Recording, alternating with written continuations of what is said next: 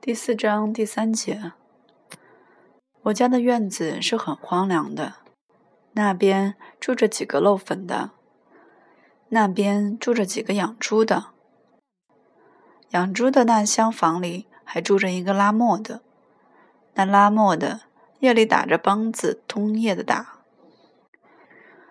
养猪的那一家有几个闲散杂人，常常聚在一起唱着秦腔。拉着胡琴，西南角上那漏粉的，则喜欢在晴天里边唱一个探五更。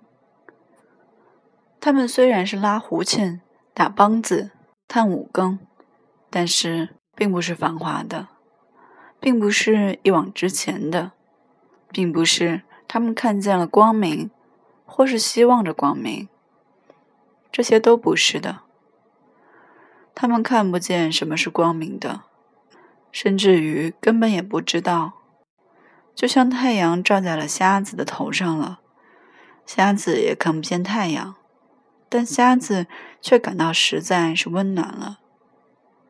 他们就是这类人，他们不知道光明在哪里，可是他们实实在在的感得到寒凉就在他们的身上。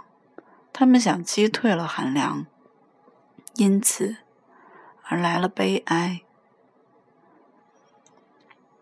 他们被父母生下来，没有什么希望，只希望吃饱了、穿暖了，但也吃不饱，也穿不暖。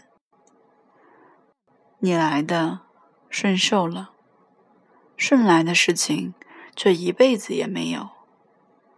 磨坊里那打梆子的，夜里常常是越打越响。他越打的激烈，人们越说那声音凄凉，因为他单单的响音，没有同调，